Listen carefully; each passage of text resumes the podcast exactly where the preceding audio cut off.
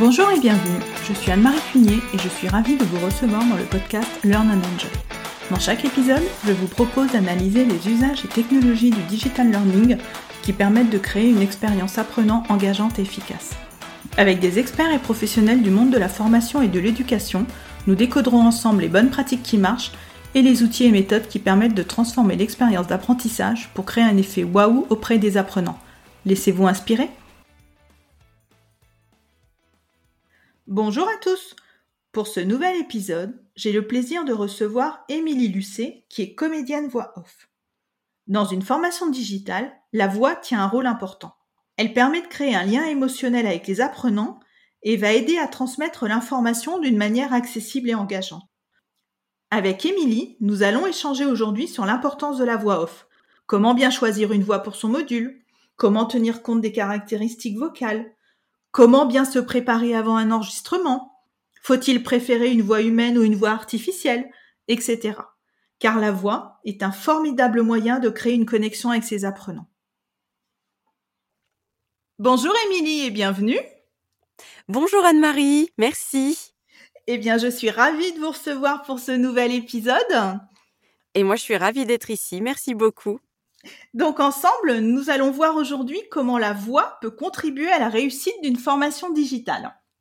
Bien. Mais avant de commencer, est-ce que vous pouvez vous présenter? Quel est votre parcours et ce que vous faites au quotidien? Bien sûr. Alors mon parcours, euh, je vais essayer de faire court. Moi, je suis issue d'un parcours plutôt classique.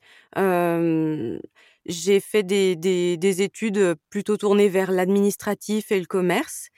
Et je suis toujours restée dans des entreprises dans lesquelles j'occupais un poste d'assistante, de vendeuse, voilà, jusqu'à ma dernière expérience professionnelle où j'ai travaillé sept ans dans l'entreprise familiale, donc avec mon père et ma sœur dans un magasin discount, une enseigne assez connue, où j'étais donc responsable administrative, mais j'avais toujours en parallèle ce désir de faire quelque chose d'artistique. Et ça, c'est vraiment quelque chose qui qui était là depuis mon enfance. Mais j'ai jamais osé sauter le pas, j'ai jamais osé faire de théâtre. C'est des choses qui me faisaient rêver, mais que je n'ai jamais faites.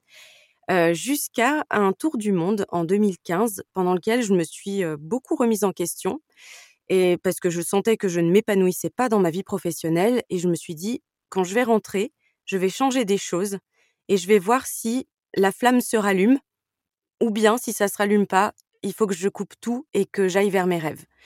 Donc, bah, c'est finalement ce que j'ai fait. Quand je suis rentrée, j'ai changé des choses. Ça n'a pas fonctionné.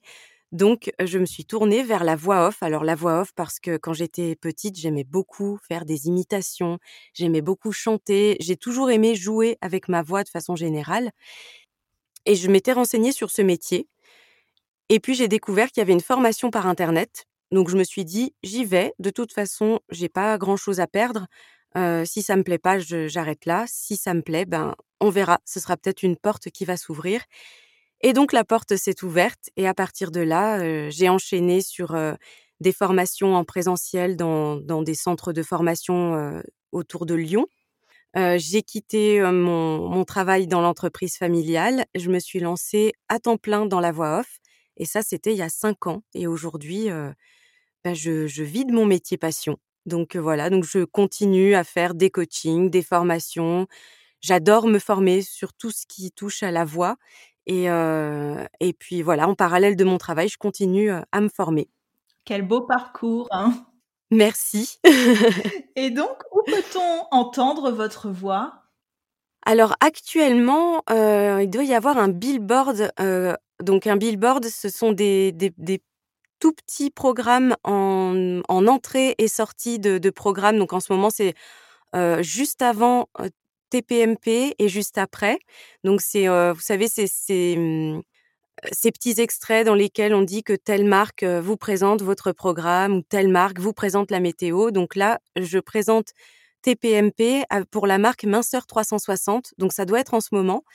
Et j'ai aussi une publicité pour Vogue Coiffure sur TF1 Replay. Alors je sais pas si elle passe déjà ou pas, je... mais ça devrait pas tarder.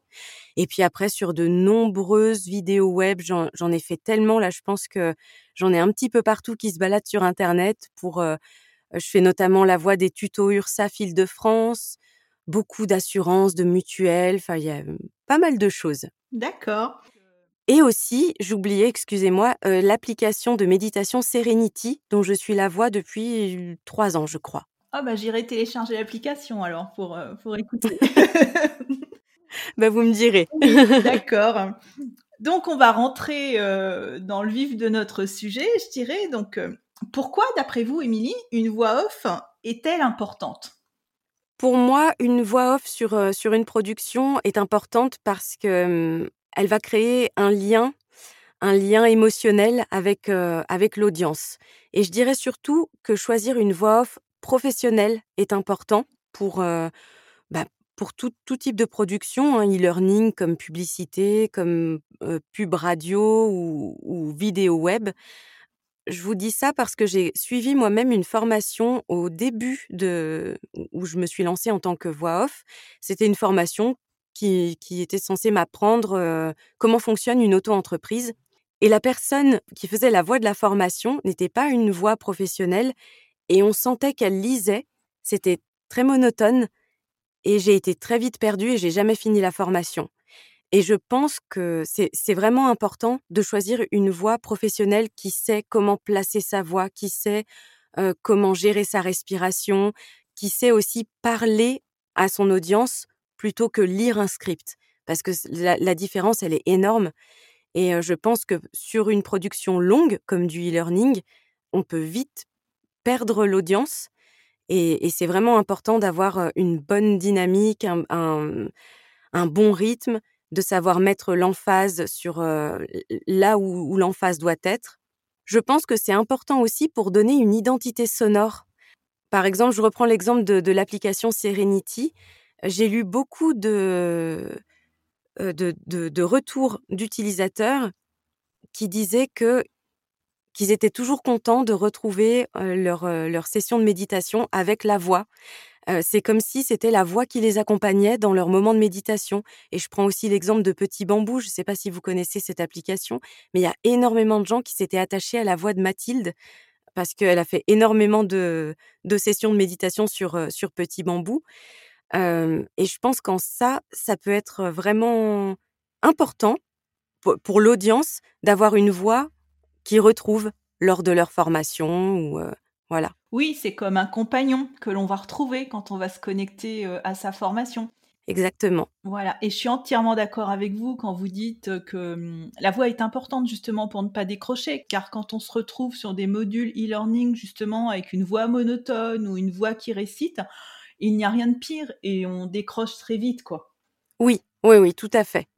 C'est vraiment important d'avoir ce sentiment que les apprenants sont accompagnés en faisant en sorte de les maintenir attentifs et concentrés, parce qu'ils vont devoir apprendre quelque chose, ça peut être long, et c'est important d'avoir, euh, voilà, que, la voix les aide à, rester attentifs, concentrés et à bien comprendre ce qu'ils sont en train d'apprendre. Et donc, comment faire pour choisir une bonne voix pour son module de formation? Est-ce qu'il est préférable de choisir une voix féminine ou une voix masculine? D'aller plutôt choisir également une voix grave ou une voix aiguë? Quel est votre avis sur, euh, sur ces points-là? Tout va dépendre du type de projet, du message qu'on a à passer, de la cible aussi, et de ce que souhaite le client pour représenter sa marque euh, ou, tout simplement son, son module d'e-learning. Le timbre de la voix, ce sera vraiment à l'appréciation, à l'appréciation pardon du client. Euh, ça va être une question de rythme, de tonalité, d'intention.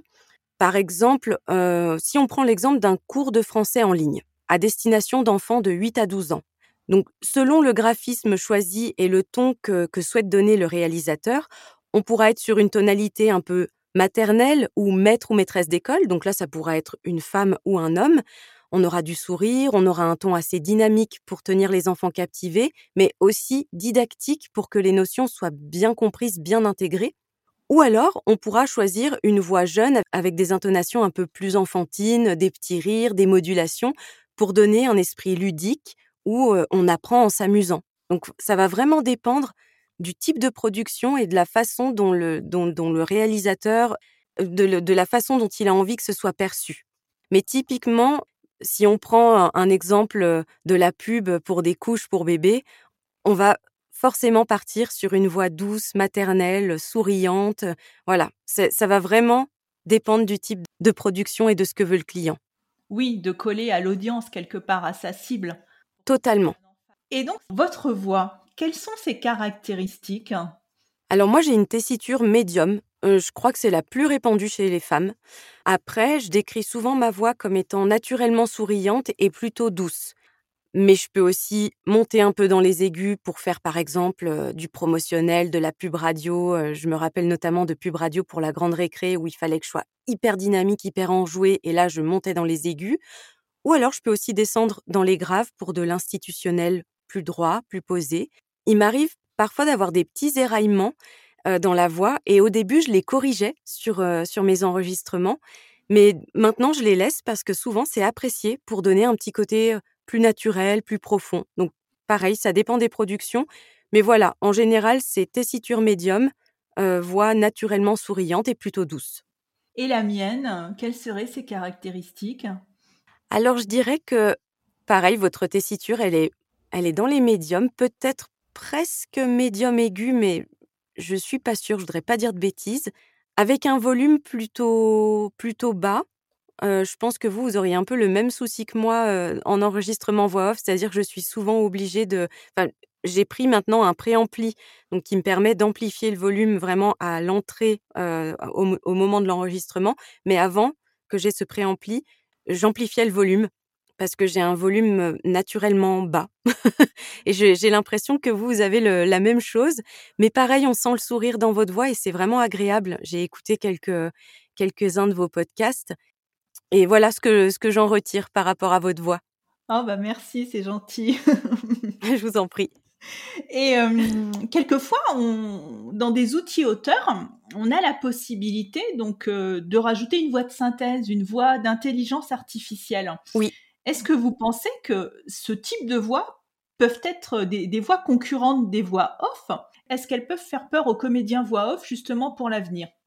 Elle fait peur à certains comédiens. Alors c'est marrant, c'est un sujet qui revient souvent chez les voix off, avec des avis bien tranchés. Il y a ceux qui pensent que notre métier est en train de mourir, et puis il y en a d'autres qui craignent absolument pas les voix de synthèse parce que sûrement ils en ont détecté aussi les limites. Moi, je suis plutôt de ceux qui ne craignent pas les voix de synthèse. C'est vrai que l'évolution de, l'intelligence artificielle est vraiment impressionnante et au niveau des voix de synthèse, il y a vraiment un travail qui a été fait c'est vraiment impressionnant. Mais je reste persuadée que ces voix de synthèse, elles serviront peut-être un jour les intérêts de ceux qui souhaitent produire à moindre coût, et tant pis pour la qualité. Mais le monde de l'audiovisuel est quand même bien trop attaché à des voix humaines, à toute la richesse et aux subtilités que peuvent apporter les voix humaines. Et je pense que la majorité des auditeurs sont aussi attachés à ça. On ne peut pas diriger une voix de synthèse et lui demander bah là, transmets plutôt une émotion comme ça et sois un petit peu plus subtil à ce moment-là, et puis là, remonte un petit peu, on, repart dans quelque chose de, de, de, plus dynamique, de plus enthousiaste. On ne peut pas diriger une voix de synthèse. Donc, c'est des voix qui vont pouvoir évoluer autant qu'elles le voudront, elles, ne seront jamais une voix humaine. Je fais un parallèle avec, avec les robots qui ont remplacé des humains, notamment dans, dans le secteur de l'industrie. Alors oui, c'est possible dans certains domaines de remplacer un humain par un robot. Mais il y a toujours des limites. Remplacer l'homme par un robot dans un corps de métier, ça peut donner l'opportunité à l'homme de se tourner vers de nouveaux métiers avec moins de répétitions, moins de pénibilité, de risques de maladies professionnelles. Je me rappelle que quand j'ai travaillé dans l'entreprise de mon père, je voyais nos hôtes et nos hôtesses de caisse, on avait beau travailler l'ergonomie des postes, il y a toujours des gestes répétitifs et certaines personnes fragiles développent rapidement des maladies professionnelles. Pour moi, avoir des caisses automatiques dans un magasin, bah c'est super. Et les hôtes et les hôtesses de caisse, ils peuvent se tourner vers des tâches plus variées, plus tournées vers la communication avec le client. moi, j'ai souvent tendance à voir les opportunités dans les difficultés. Et pour moi, le fait qu'aujourd'hui, les voix de synthèse évoluent, ça peut permettre de faire des voix témoins, ça peut permettre, comme je disais tout à l'heure, de servir les intérêts de, personnes qui souhaiteraient produire, faire des productions audiovisuelles à moindre coût, mais la qualité d'une voix humaine avec les émotions qu'elle transmet, pour moi, ne pourra pas être remplacée par une voix de synthèse. aussi belle soit-elle. Et je pense qu'aucune voix off à l'avenir n'en voudra à des voix de synthèse de faire des, des, voix de GPS, par exemple, parce que c'est clairement pas ce qui nous éclate le plus. oui, là, on n'a pas besoin d'émotion pour suivre son chemin. voilà. Et concrètement, Émilie, donc, euh, est-ce que vous pouvez nous expliquer comment vous travaillez sur un projet e-learning? Quelles sont les différentes étapes? Et comment vous allez vous articuler aussi avec l'intégration éventuellement de sons audio complémentaires, comme de la musique, par exemple?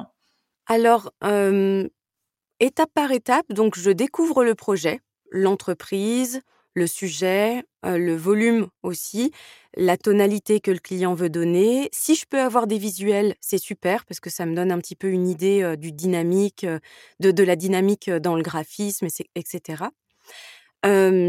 je propose un devis et souvent je propose aussi, même tout le temps, je propose une démo personnalisée. Ça permet au client de, se projeter et de commencer un petit peu à, à préciser le brief pour la voix off. Une fois que le devis est validé et que la deadline est fixée, je cale l'enregistrement dans mon planning et selon le volume, ça peut prendre plus ou moins de temps. Si j'ai un module qui fait 10 minutes, en 24-48 heures, je peux l'avoir livré.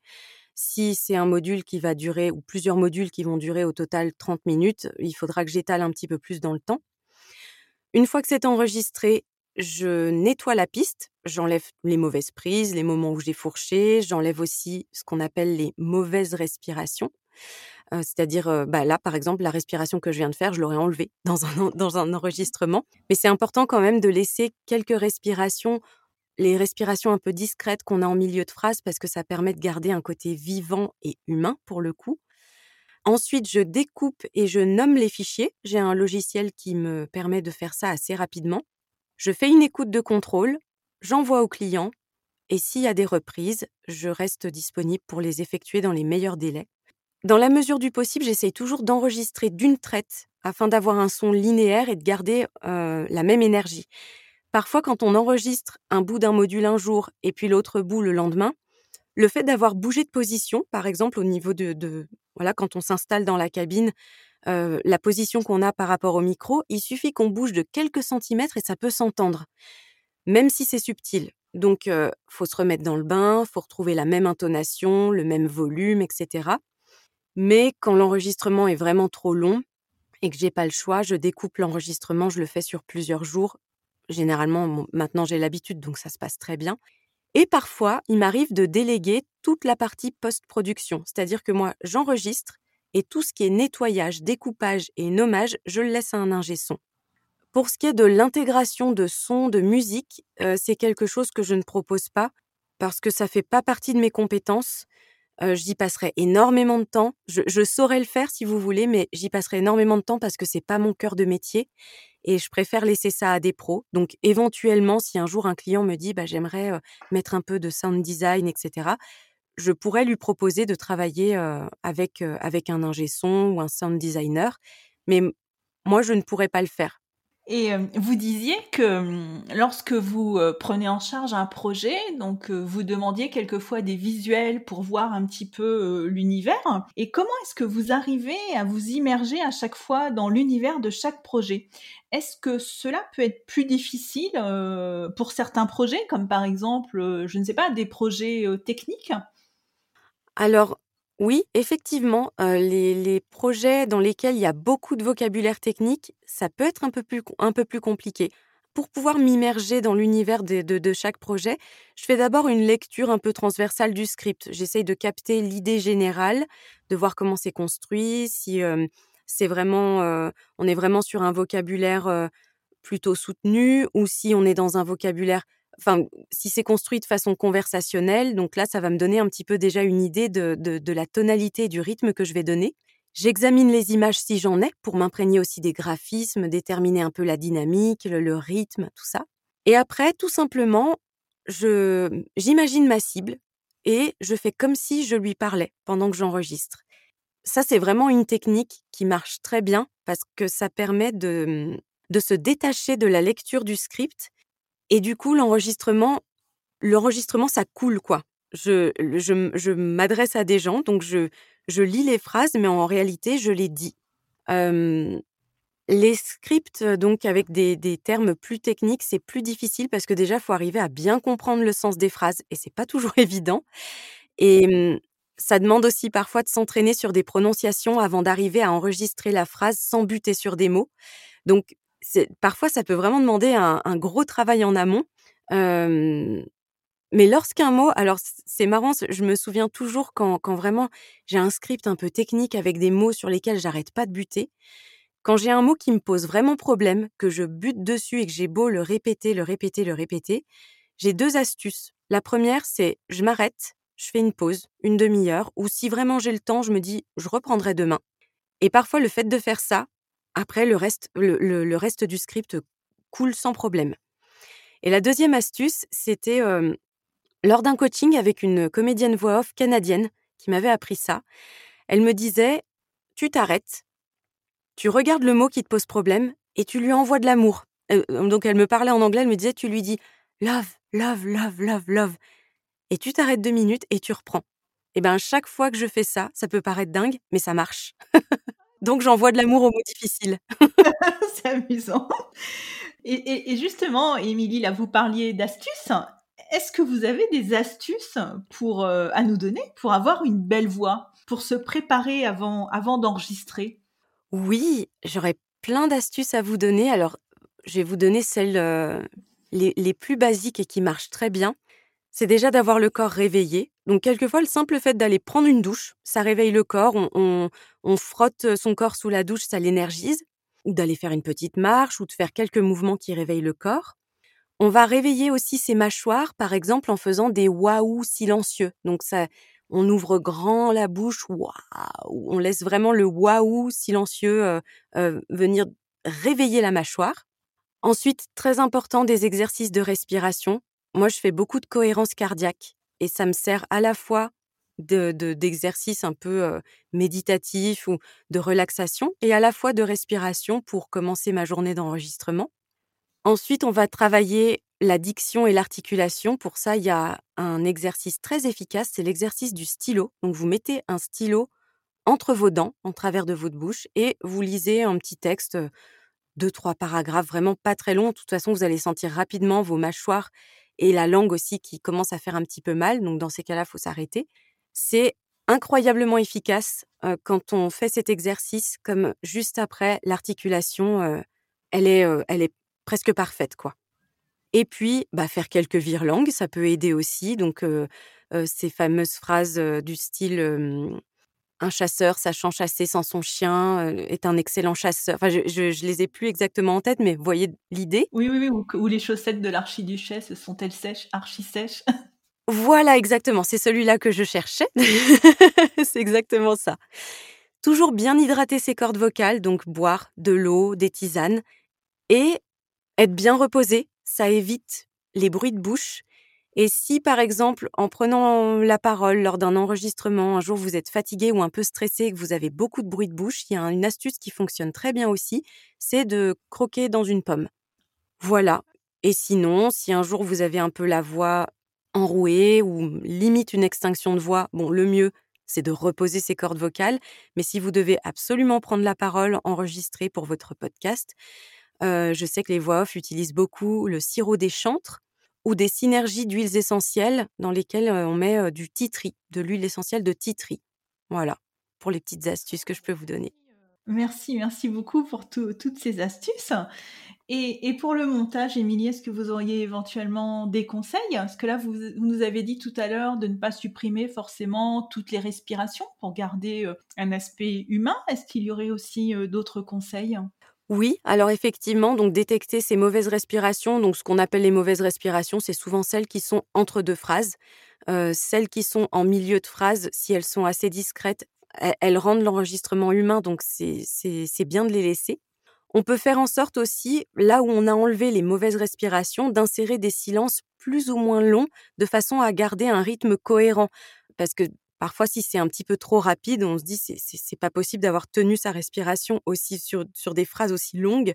Donc ça va être à l'écoute qu'on va déterminer comment insérer ces silences. J'utilise aussi parfois des plugins comme la suite de plugins ERA, E-R-A, dans laquelle on a tout toutes sortes de plugins, des DSR, des... donc ça c'est ce qui va diminuer un petit peu les, les sifflantes, donc tout ce qui est ch et se. Enfin voilà, c'est ce qu'on appelle des sifflantes. Quand ça siffle un petit peu trop, on peut avoir des plugins qui nous aident à, diminuer ça. Ou il y a aussi des plugins qui permettent d'enlever bah, tous les petits clics, donc les fameux bruits de bouche dont je parlais tout à l'heure. La suite ERA, franchement, elle a, elle a un plugin pour décliquer qui est vraiment fabuleux. On a aussi la suite Isotope, mais qui est un peu plus chère, mais qui est très efficace. On, peut s'aider de, plugins comme ça. Après, ça remplace jamais un nettoyage manuel, mais qui est beaucoup plus long et fastidieux. Donc voilà, ce que je peux conseiller pour le montage. Merci.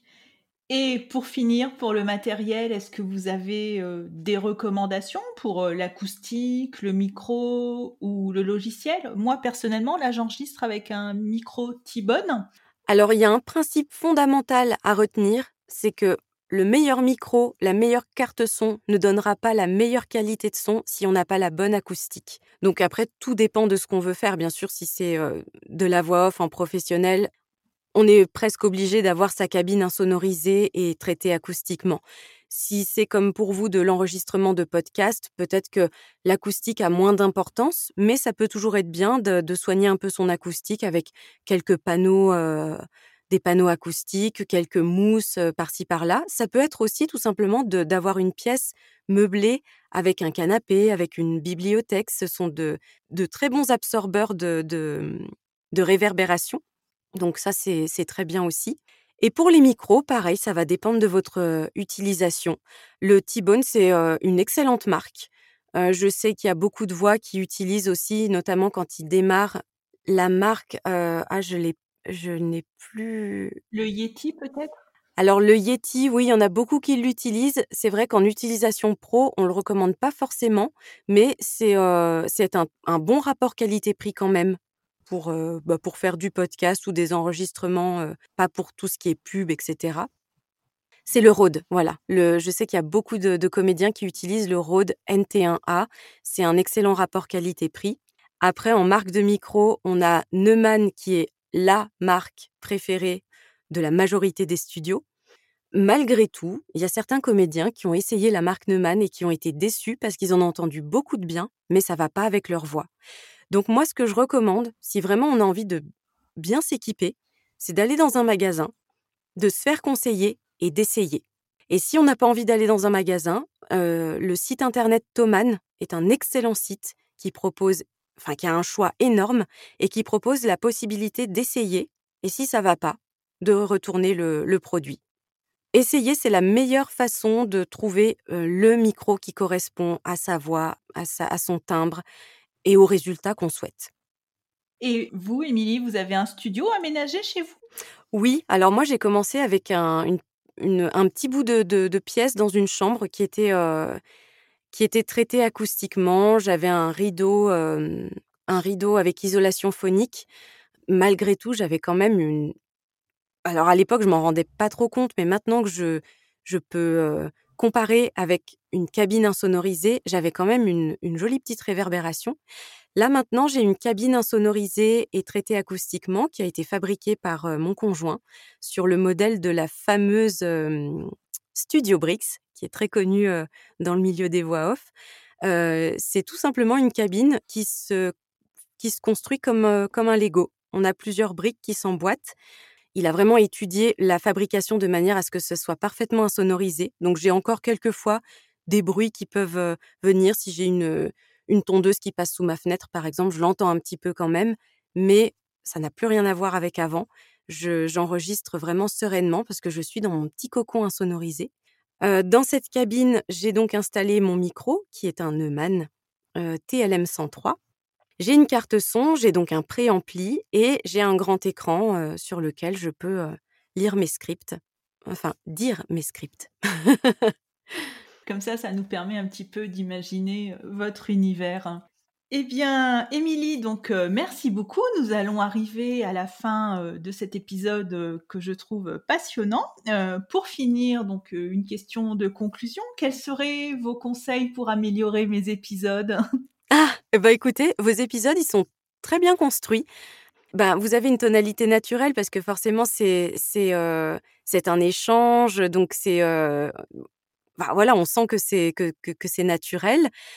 Dans tous les podcasts que j'ai écoutés de, vous, ce que j'ai beaucoup apprécié aussi, c'est que les temps de parole sont bien respectés. Il y a pas, vous coupez pas la parole, et je trouve que ça permet vraiment de rester concentré sur ce que chaque intervenant dit. Donc aussi bien les questions que vous posez que, que les réponses des intervenants. Et il y a quand même une, bonne qualité de son. Ce que je pourrais peut-être vous conseiller, c'est de baisser le volume de la musique dans votre intro, parce que du coup, on entend, je trouve qu'on entend plus la musique que votre voix. La musique passe un peu par-dessus votre voix. Et voilà, je crois que c'est, euh, ouais, c'est tout ce que je pourrais vous dire, parce que je, je trouve que vos épisodes, ils sont de très bonne qualité. Oh bah merci Émilie. Oui, la musique de l'intro, oui, je pense que je vais, je vais la retravailler parce que on, me l'a déjà dit aussi que la musique était peut-être un peu forte, donc euh, je pense que je vais, je, la réenregistrerai. Mais bah, je suis contente que, que vous me disiez ça parce que c'est vrai que moi j'ai appris sur le tas, donc. Euh, Et eh oui. je ne connaissais pas du tout euh, ce monde avant. Donc, merci beaucoup, Émilie. Et eh bien, comme d'habitude, dans les notes de l'épisode, je mettrai votre contact LinkedIn si nos auditeurs veulent entrer en relation avec vous.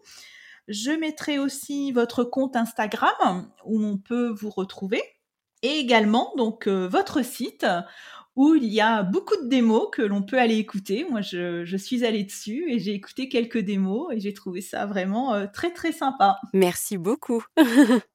eh bien, encore merci Émilie pour cet épisode. Je vous dis à très bientôt. Ben, merci à vous, c'était vraiment un plaisir. À bientôt. Merci. J'espère que cet épisode vous a plu. Si vous aimez le podcast Learn and Enjoy et si vous avez envie de me soutenir, de m'aider à faire connaître ce podcast, la meilleure façon, c'est de me laisser une note 5 étoiles sur Apple Podcast ou un petit commentaire. Pensez aussi à vous abonner pour être informé de la sortie des prochains épisodes. Et pour rester en contact ou me proposer un thème que vous souhaitez que j'aborde, vous pouvez me rejoindre sur LinkedIn. Vous me trouverez sous mon nom, Anne-Marie Cuinier. Je vous dis à très vite pour un nouvel épisode.